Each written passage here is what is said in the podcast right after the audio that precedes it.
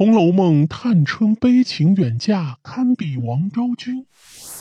提起《红楼梦》中贾政与赵姨娘所生的小姐，就会想起贾府那个美艳娇丽、胜似玫瑰、胸怀大志、超越男子的探春姑娘，最终乘船远去，无奈远嫁异国他乡。依据探春的判词：“才字精明，志自高，生于末世，运偏消。”清明涕泣江边望，千里东风一梦遥。从今分两地，各自保平安。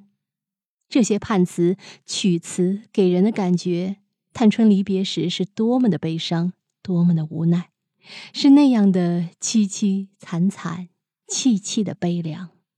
八七版电视剧《红楼梦》第三十二集《伤别离》，探春远嫁就再现了那一幕情景。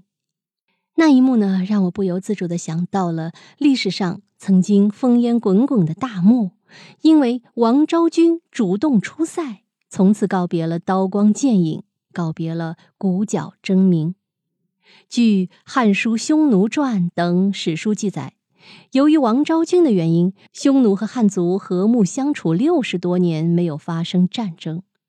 一个生活在千年前封建社会的性格刚烈的美女，用自己一生的青春与美丽，走上一条和亲之路，是隐藏许多的无奈与艰辛。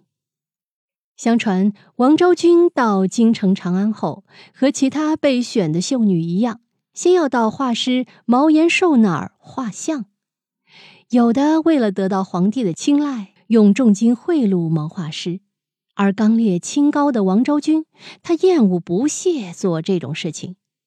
毛画师就有意在王昭君眼睛下面点了一点，结果寂寞于后宫多年。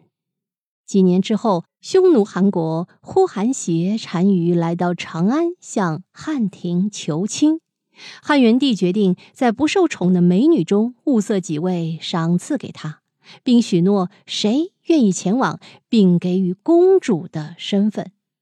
后宫的宫女都巴望有一天能走出宫去，但是听说要离开本国到匈奴去，却又都不乐意。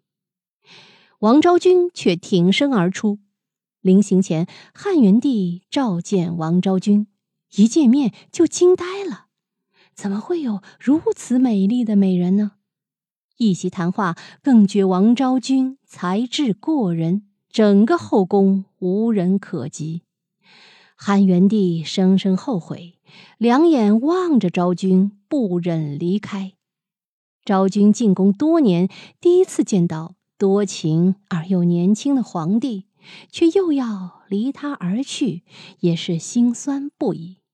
可是为了国家利益，昭君不得不北上。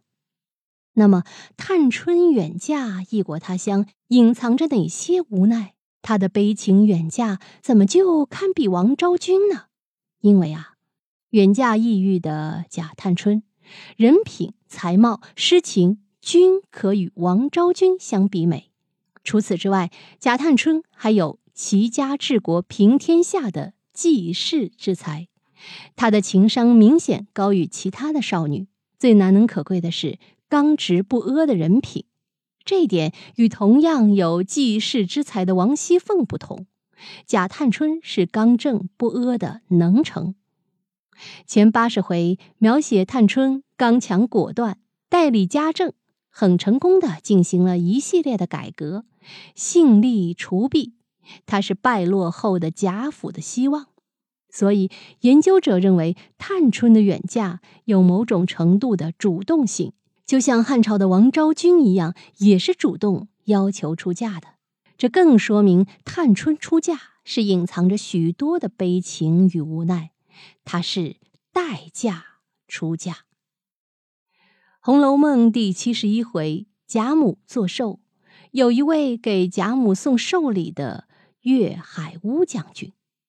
这乌将军镇守海疆，有一个小国叫西厢国，乘船犯我海疆。乌将军率舰船讨伐征战。如今他们派使节给乌将军送来公文，大意是其子已经成年，请求圣上赐婚，以结秦晋之好。这乌将军就奏请圣上，圣上就让乌将军的女儿以郡主的身份下嫁。皇亲贵族自然也是不愿意的，这其中牵扯上了南安王府。于是南安太妃想到了在贾母做寿时见到的几位姑娘。这时贾府已经面临危机，贾赦已经被抓了起来，贾家也大厦江青，别无选择，只有探春远嫁，才能换得贾家片刻安宁。于是，南安太妃认她做干女儿，作为一个郡主去和番。清明那日，探春就以郡主的身份远嫁和番。正如她的判词称语：“清明题送江边望。”曹雪芹笔下的贾探春的结局是悲剧。早在第二十二回“智灯谜”，贾政悲称语。有预示，探春做的谜语，其谜底是风筝。谜面是：阶下儿童仰面时，清明妆点最堪宜。游丝一断魂无力，莫向东风怨别离。贾探春的悲剧结局，就像断了线的风筝一样，再也不能回到自己的家了。唉，真是倍感伤怀啊！